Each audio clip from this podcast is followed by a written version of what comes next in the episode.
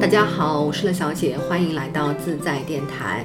今天很高兴的邀请到了我的好朋友 Amanda，Amanda 跟大家打个招呼吧。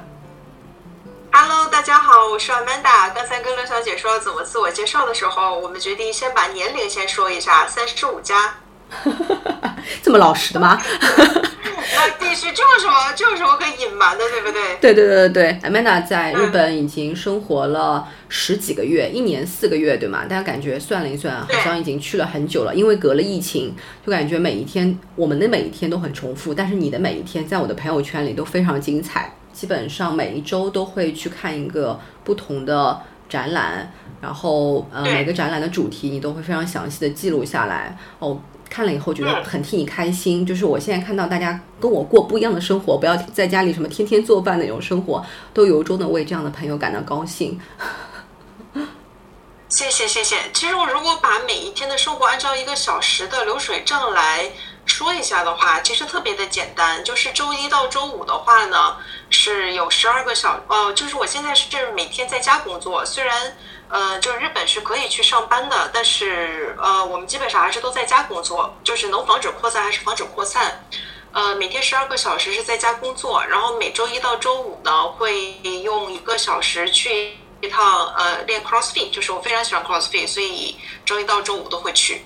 然后到周六周日的话呢，基本上就是投进艺术的海洋，准确来说是美术，一个月会去三周，呃，会去三天。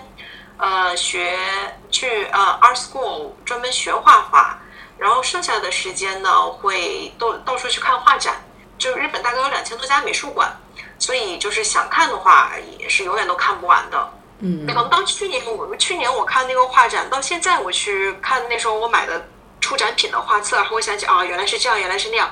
就那个东西，就那个几几百多块钱的门票，到现在还能再品着玩，就会它会给我带来的快乐是更充分的。所以其实就是一个特别简单的一个初心吧。嗯嗯，那你觉得这些快乐，呃，可以替代掉，比如说你每天工作十二个小时的这种苦吗？嗯，我觉得这个分两个问题，就是首先，呃，什么是苦？第二个问题，什么叫替代苦？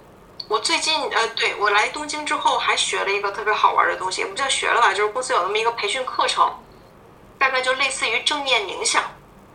然后呢，我就是这个月刚开始的黄金周去京都学了打坐。嗯。呃，我之所以会跑到都京都去学打坐，是因为有一天我有一个特别神奇的一个体验，就是大概有一天晚上十一二点的时候，我还在工作。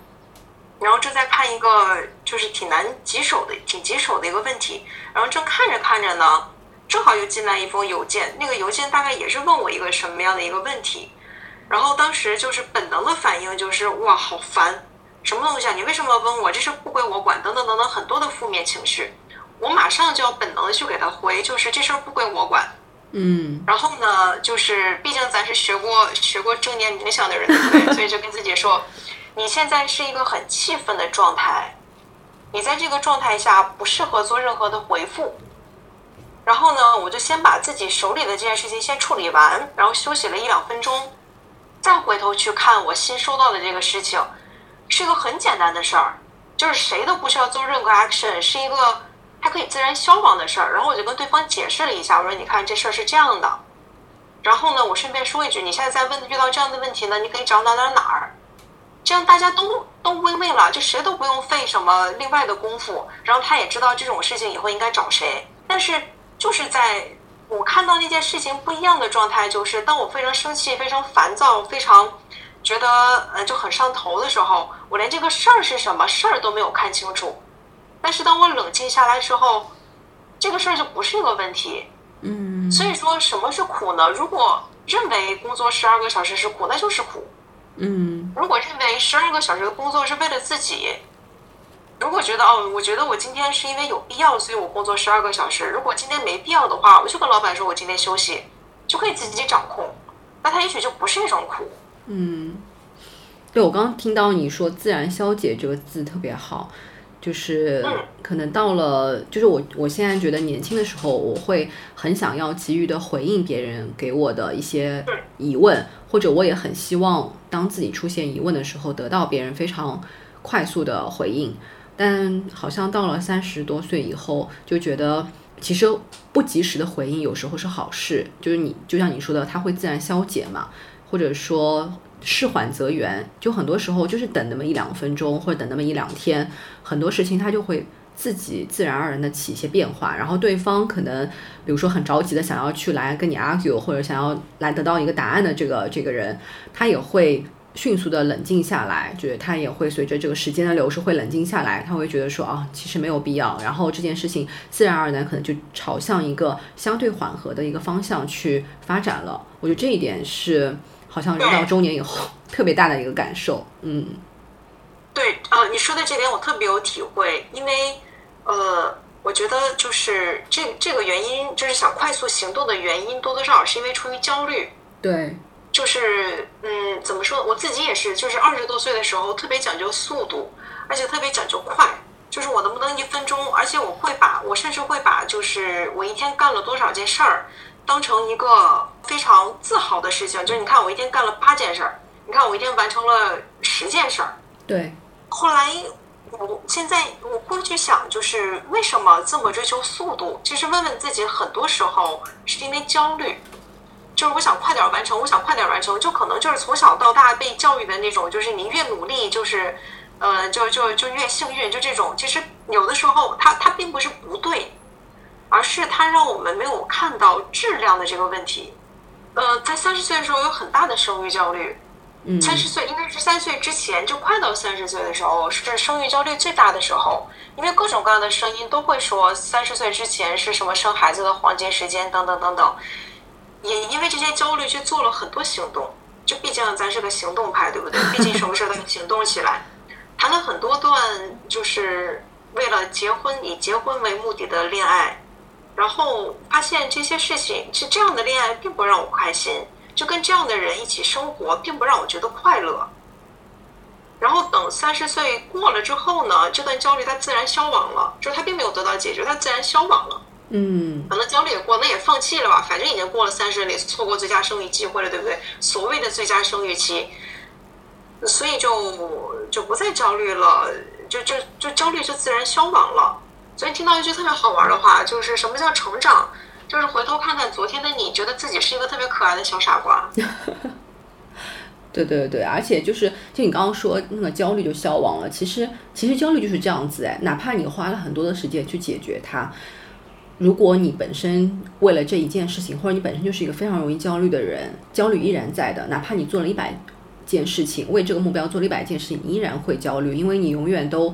没有办法去达到一个你认为可能最完美的一个状态，但如果可能做一个转念，你不要去为了这件事情本身而焦虑，而是为了嗯这件事情。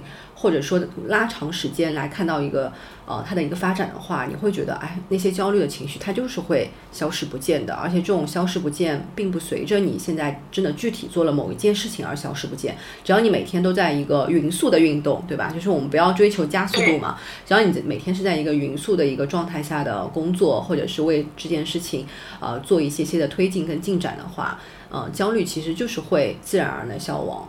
嗯，我非常同意这个点。是的，有一其实我觉得这个有一本咱俩都看过的，就是阿德勒的个体心理学。我觉得其实他就回应了这样的一段事情。当我们跟周围去比的时候，这个焦虑就会就不太会断。我自己之前有一个还有一个很大的焦虑，在三十岁之前就是身材焦虑。嗯，我从小就特别胖，所以老被人嘲笑。就是我一米六六、一米六五、一米六六，每年不一样啊，缩一缩、缩一缩、抻一抻的。嗯，最胖的时候八十八公斤，就一百七十六斤。作为一个这个身高的女生来讲，是很胖的。嗯，就是胖到中重度脂肪肝。嗯。然后咱不是一个特别努力的人嘛，所以我真的逼着自己减肥。我瘦到五十五，就只有一百一。嗯。这完全是靠努力来。有一个事后，我现在才意识到，我觉得当时有个特别可怕的状态，就是我对反弹的恐惧随时都存在。我没有办法像别人一样享受美食，就很多。包括我来东京之后，很多朋友很惊讶，说：“哎，你居然不怀念中餐？”我说：“因为我在国内的时候就不怎么吃中餐，因为中餐特别发胖。就是可能我甚至是对美食，包括看到有谁享受美食的时候，就会有一种本能的反感。就其实这些都是来自于对于身材的焦虑，嗯，害怕有一天会反弹，害怕有一天会失去，害怕有一天，呃，会怎么怎么样，怎么怎么样。然后我就又在想，那这又是因为，呃，就后来我去练 CrossFit，然后比呃比不练的时候重了大概七公斤吧，因为练 CrossFit 要增肌一百一，什么都干不了。对。然后后来对对身材的焦虑是没有了，你毕竟 CrossFit 是一个以壮为美的一个审美，就是自从爱上了这项运动，我觉得哇，那太太瘦了，天天看见觉得哎呀太瘦了。但是呢，又多一种新的焦虑，就是。我的能力怎么样？因为 CrossFit 是减，嗯，是看不是看谁瘦，是看你身体的十项的运动功能。比如说，我能蹲得了多少公斤，我我能举起多重，然后我能跑得多快，我能跳得多高，它我能动作有多敏捷，是比这些。所以我就又在这方面追求成绩。但是其实体育这个东西吧，它是一个体育相对比比起美术来说，是一个更看天分的东西。就是作为一个普通人，作为一个我三十三岁开始练 CrossFit，作为一个就是不是四四，人家都是三岁开始练专业运动员，作为一个三十三岁开始练的人，基本上也就这样了。其实，所以在什么事情上都追求成，都追求成绩，都追求一定要好，我才发现他是，他是我包括之前的身材焦虑也好啊，还有这种运动能力焦虑也好啊，还有工作上一定要努力啊，这些事情的根源。嗯，所以就又反过来问自己一句：那到底什么是好？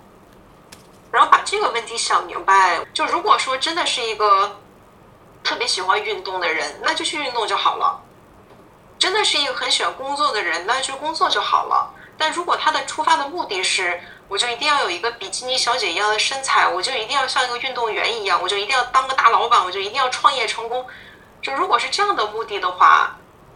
那就没什么意思了。嗯，我现在觉得就是人生中可能你需要一个锚定，嗯，就是其实所有的焦虑，我在想是不是其实还是要的东西太过于分散，就是你希望你自己每一项东西都十项全能嘛？就我泛指啊，就是很多人可能希望自己每一项事情都十项全能，可能又要家庭好。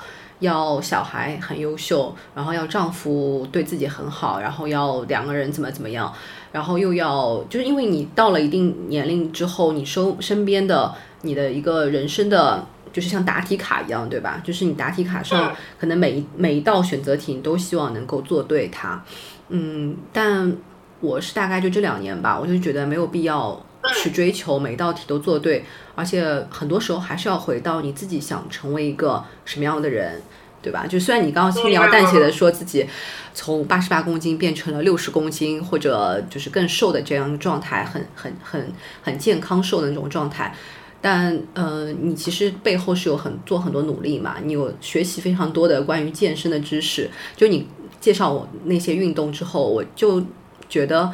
呃，其实很多时候运动它是一种状态。如果你觉得你每天动个十分钟、二十分钟或者半个小时，它就可以维持你一整天好的工作或者是生活的状态，我觉得本身就是成功了。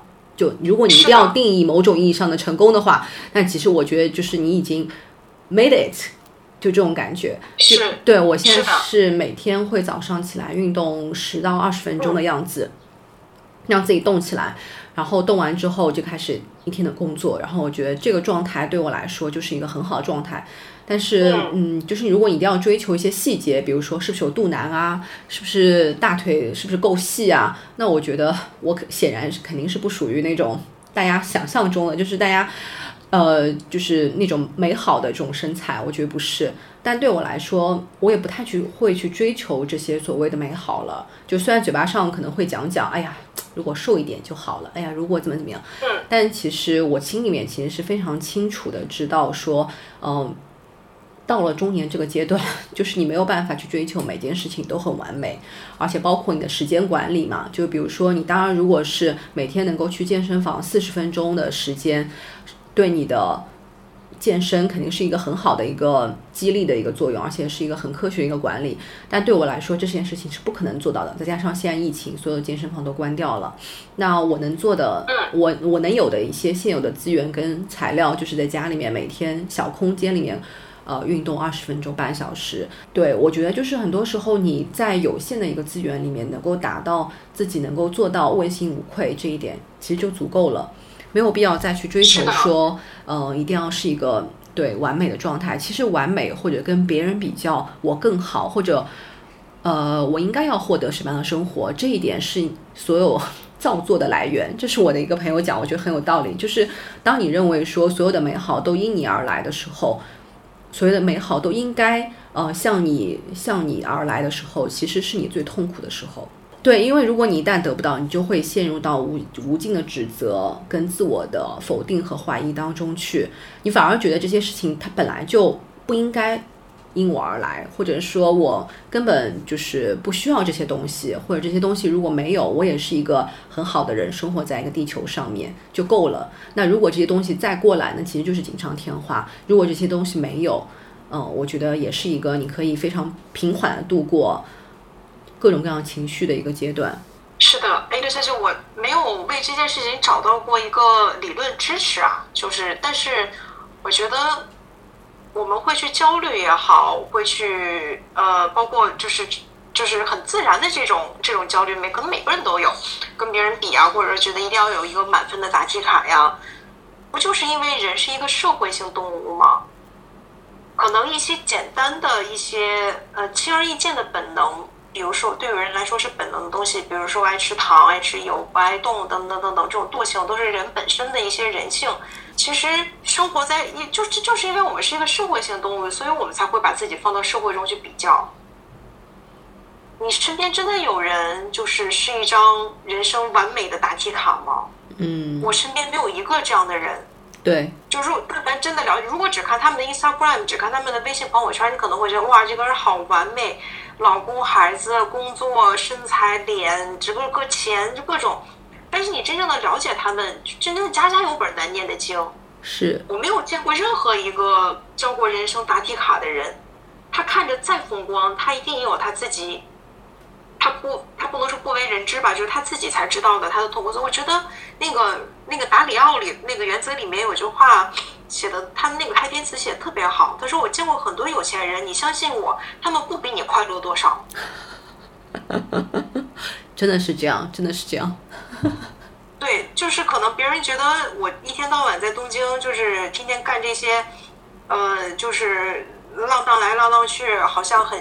很很自由，很羡慕的样子，但是我一天工作十二个小时，就知道胸椎弯的这件这种疼痛，他们不知道呀。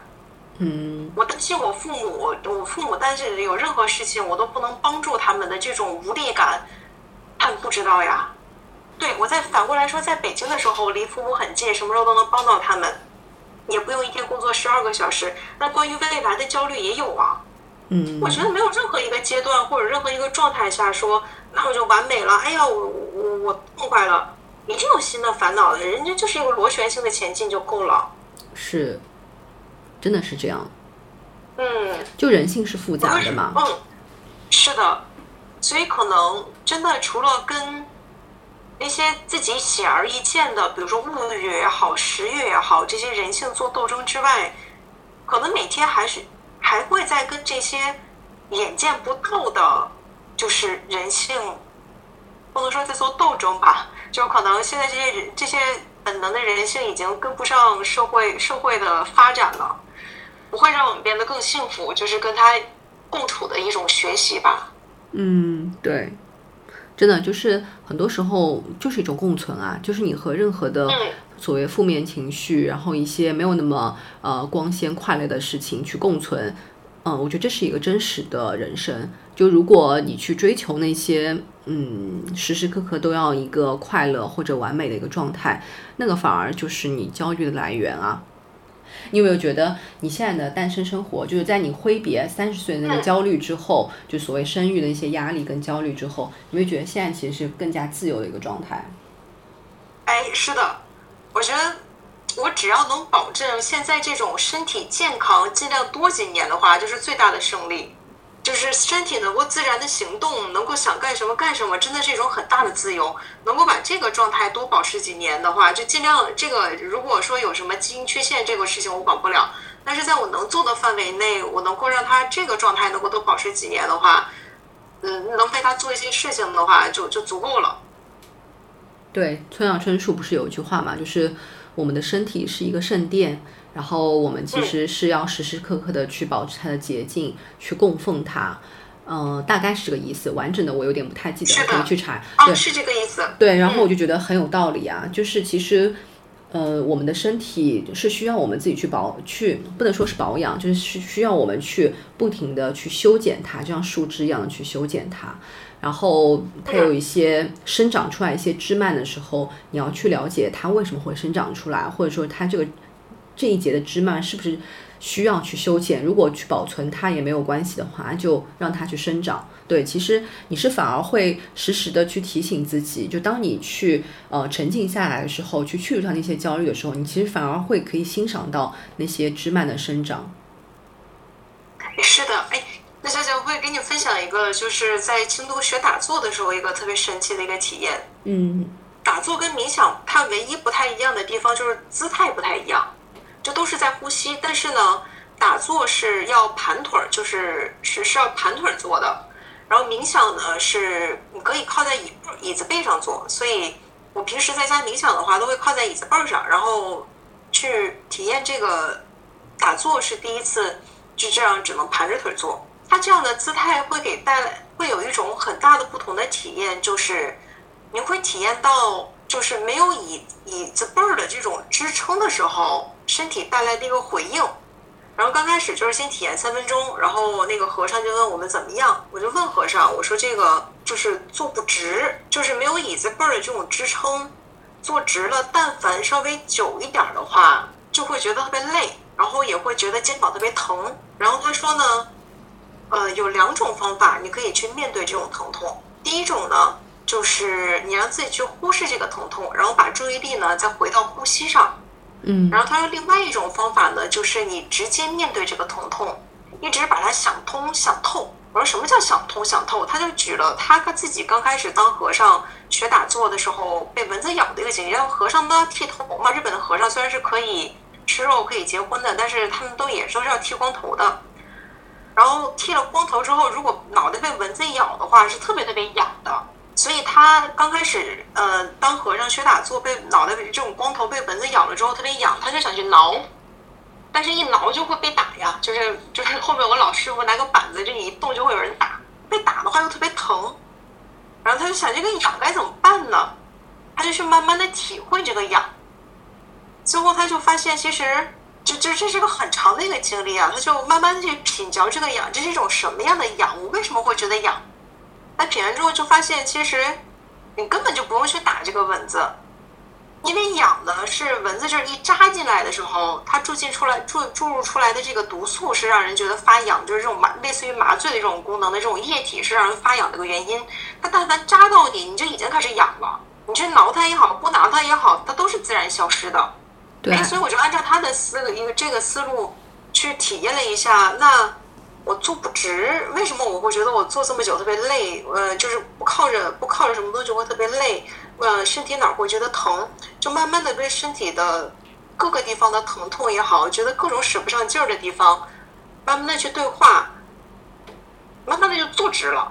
嗯，你会发现哦，原来坐不直是因为下腹没有用力，上背用力过猛，就它不是一个放松的用力的一个状态，就像你说的。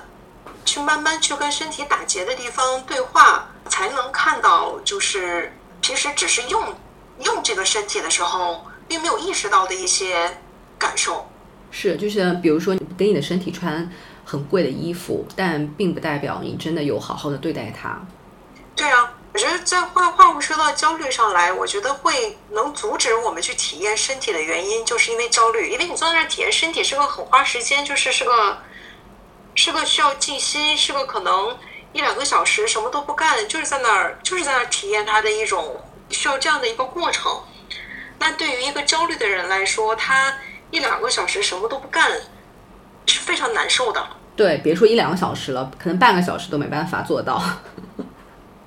对，呃，我之前就是也是快快三十岁之前，有一段时间有知识焦虑，我一年读了一百本书，而且把这个引以为傲。我觉得我一年读了一百本书，怎么怎么样，一百一百怎么怎么样。但其实有什么呀？其实就就是完全是因为处于焦虑，在行动，在每天不停的读而已。嗯，那段时间有好多时候，每天回到家都会累在沙发，累的躺在沙发上就睡着了。我只能说那时候自己是一个可爱的小傻瓜吧。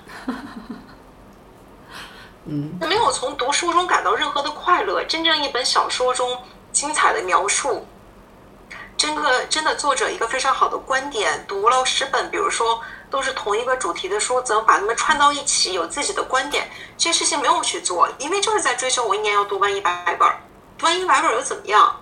所以就是当时不读书来不读书是一种很难受的一种感受，就是哎，我今天没有读书，就跟我今天就跟我今天没刷牙一样，特别难受。但是就这种难受，它我觉得它不是一种正面的难受，它是因为它是因为要缓解焦虑，就跟吸毒一样。但其实真正的，我觉得呃，我觉得比较理想的应该是能够从这件事情上体验到 enjoy。当然，如果说出于 enjoy，也许身体也会疼，眼你看久了眼睛也会疼，哪怕再看书眼睛也会疼。我再看展，就是站在那儿三个小时也会觉得累。但至少这是一种身体的自然反应，而不是因为出于焦虑，说我非要去完成这件事儿，然后不做我就难受，然后如果难受我就忍着，没必要。前一阵我经历了一段，呃，就是也是公司有培训，但是就是抱着抱着参加了，就是教练培训，就是 coaching，就是我觉得在 coaching 中特别有用的一个环节，是他帮我重新梳理了一遍价值观，就因为我们刚才提到了外界评判。所以可能说说我们自己去定义什么是高质量，什么是认为我自己做的这件事情是对的，其实是跟我们的价值观是有关系的。所以也也会解也能解释为什么每个人都不一样。如果对一个人来说，吃喝玩乐躺平就是不能说躺平，就躺着就是他的快乐，那这个对他来说就是价值，对他来说就是有用的。那对我自己来说，其中最重要的、很重要的一个价值观是 wisdom。所以我就是喜欢去想这些无用之事，不去想这些无用之事，反倒让我觉得很难受。嗯，就非必要才能够带来必要的快乐。对，对，只有非必要才能带来必要的快乐，这句话我喜欢。所以，对我我的价值观里就没有就没有这种，比如说身体愉悦、身体享受这件事儿，所以。可能我忍得了，就是一周去锻炼五次，就是每没有没有一每天没有一个地儿不是不疼的这种，这对我来说它不是一种苦，是因为我的价值观里就没有身体享受这件事儿。但是反过来说，如果呃谁的价值观是身体享受，OK 啊，那你就做跟身体享受相关的事儿，你就不要去想什么什么什么蹲个八十公斤，什么什么马甲线就这些，你吃不了这苦就算了呗。对，真的。但是对啊，你如果觉得我就没有马甲线，我就难受，OK，那你就是这样的人，那就忍这样的苦。就是你受得了什么，受不了什么，自己明白就就行了。哎，真的是哎，真的是，就是就像我经常的会放过自己，但是呢，我会对，就是比如说自己真的在意的东西，比如说我在写的东西，我会非常的，就是专注，会要求很高，然后会。呃，不停的挑剔自己，但是其他方面我都会选择放弃、放过。那就说明，比如说，呃，我我不太清楚这是不是一定对啊？那也许说身体的放松对你来说就是你的价值观之一，那很 OK 啊，没问题啊。是是是。也许美食是价值观之一，那 OK 啊，没问题啊，这个没有对和错，只是每个人认为有价值的东西不一样而已。对对，真的是这样。哦，对，包括其实我对现在有一些。健身的文化我也表示怀疑，就是每个人都要去跳团操，然后每个人都非常的积雪，要健身到可能凌晨，就凌晨你加完班以后，然后可能深夜了，你还要去健身啊。然后我觉得这种文化让我感到很可怕且不可持续。这跟大炼钢铁有什么区别？就是反正我们先把钢铁量产业搞上去，不管它是砸的谁家的锅，我们先把健身这件事儿搞起来，不管就是。按道理来，按科学来讲，十二点睡觉是最科学的。对，所以所以生活中我们要谨防大炼钢铁的思维。是的，我们健身房有一个大哥，他其实是从四十岁之后才开始健身，他现在已经快五十了，但是他的训练成绩非常非常好，身材也非常非常好。嗯。但是他其实一点都不所谓的刻苦，嗯，就是比如说，可能我在十分钟里做了十个动作，他在十分钟里就做两个动作，但是他每次都会想，就是我怎么才能把这个动作做得有质量。嗯。所以人家虽然在健身这个行业开始的比我还晚十年，但是人家效果就是非常好。嗯，哇，这样的人很值得尊敬哎。嗯，然后就是我是在健身，我是来东京之后在健身房第一次听到有人跟我说你不用努力啊，就是这个是非常打破我之前的认知的。我之前的认知就是你要在运动这件事情上优秀，你就你就是要努力。或者说你你不是要努力，你不是要用最大的重量，你是要去感，就是你的这个，比如说我去练一个俯卧撑，不是我练的越多，这个俯卧撑做的就越多。而是发力的，就是你去 initiate 这个动作的那个点是不是对？你不是在，而不是在做了多少个，这这个是非常刷新我认知的一个观念。对，就像很多人做深蹲嘛，我曾经可能做过一千个深蹲，但是都是错的，因为其实深蹲你要发力的是你的屁股嘛，不是你的膝盖，对吧？就如果你发力用膝盖的话，你的膝盖是非常容易受伤的，你可能做完一千个、两千个以后，你就已经废了。就是你的膝盖已经被磨损了，但是如果你用到你的腰肢跟屁股、臀部的那个力量的时候，你会觉得你的深蹲其实是非常轻松的，而且是可以达到很好的一个效果的。所以其实就是有时候你知道你自己做什么，以及以及你知道自己不要去做什么，都非常重要。是的，就是同样也是在我周围健身的另外一个朋友，他就是完全的一个跟刚才说那个四十多岁开始健身那个大哥是个反例，就是练了三年跟个初学者一样。就看他的很多动作呀，包括实际的一些成绩啊，包括身材，就感觉他跟个初学者没区别。我就觉得挺纳闷的，你练了三年了，一周也老来，怎么会这样呢？就是后来我其实他人非常好，我所以我很喜欢跟他聊天儿。嗯，跟他聊完天儿，我才发现是因为他特别焦虑，哦，就是他就觉得，哎，我没因为我我没有屁股，所以我一定要做一个翘，我一定要有一个翘臀。然后，哎，我看看我要我要三个月猛练，然后我要去看看我三个月能练成一个什么样的翘臀。而三个月练猛了呢，就再也坚持不下去了，然后动作又不对，所以练的也没什么用，所以他也又又坚持不下去了，然后改一个新的目标，我今年一定要要能做引体，但是其实呢是在完全是在用胳膊也没用背，所以这个引体看上去呢也也不像今年能练成的样子，就是各种因为我缺，所以我要的这样的一个一种焦虑的状态。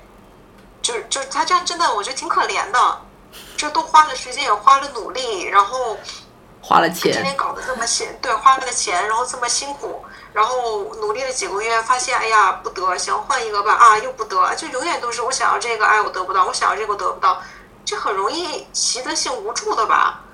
对，所以我觉得这焦虑的状态下，真的真的是害人害己。而且他这样会越来越焦虑，哎，就是因为你达不到这个目标，然后就会越来越焦虑，然后发现换一个目标还是达不到，然后就开始开始陷入到我刚刚说的自我怀疑跟自我否定啊。对呀、对呀、就对，就会就会说就会说，哎，我是不是不行啊？我是不是就没有运动天分呢？我是不是就没有这个什么？哎这并不是，就是你的方法不对而已。人家那个四十多岁才开始练的大哥，真的有什么天分吗？而且他一点都不努力，有的时候一周不来，人家一周干嘛去了？他说他出去那个开船旅游去了，人可以停一停停一周，但是回来该干什么还是干什么，就不是要每天都练啊。嗯，是的，是的，我非常同意这个大哥，这个大哥真的优秀，哎，呃，非常优非常优秀，就脑脑子非常好使。嗯，所以就是真的，他是可以看到他每一天每一天都在进步，虽然他看上去嘻嘻哈哈。嗯，太有趣了，哇，健身真的太有趣了。其实万事万物真的是相通的，嗯，就像现在、现在呃，国内的因为防疫政策，其实很多人都是在被隔离的一个状态，尤其是北京、上海嘛。北京这两天也是在越来越严重，就我生活的地方，基本上周围已经被包围了，就是周围它很多小区被封控状态。我虽然现在还能出入小区自由自由，但是呢，还是会潜意识的会有这种焦虑吧。嗯，嗯但我大概在我是在四月份的时候跟着上海那波疫情焦虑了一阵以后，其实这这段时间我嗯反而会比较平静，因为我觉得哎，这些事情其实在过去发生过啊。嗯，就是这些类似背后的逻辑，在过去它都是有过相同的，呃，相同的一个呈现方式的，对吧？就我觉得，其实所有的事情我们都是在重复过往的，就整个大的人类，它其实是在重复过往的一些历史的发生过的一些片段。但是呢，嗯，所以具体到我们个体的时候，我们就应该更加不为这些重复过的事情感到焦虑。就是你所有的事情，其实都不在你的掌控当中，因为群对，而且一一切皆有可能。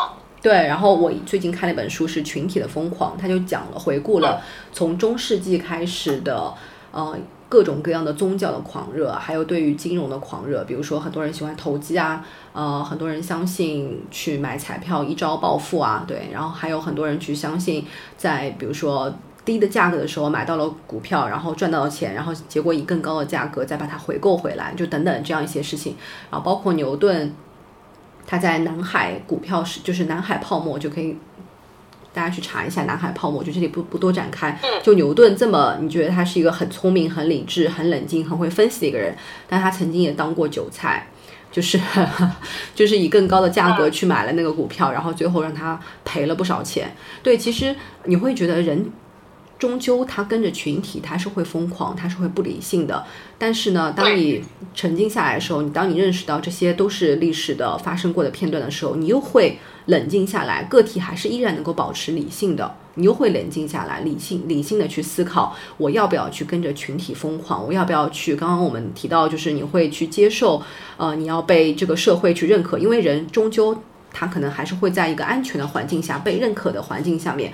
跟其他的同类一样的环境下面，他会觉得这是一个呃被确定的感觉。